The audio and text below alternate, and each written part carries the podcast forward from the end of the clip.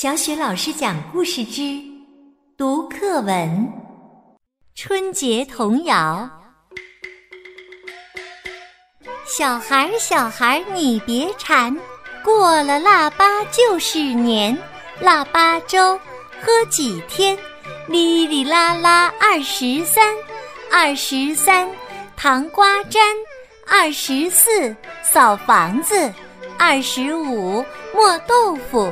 二十六去买肉，二十七宰公鸡，二十八把面发，二十九蒸馒头，三十晚上熬一宿，初一初二满街走。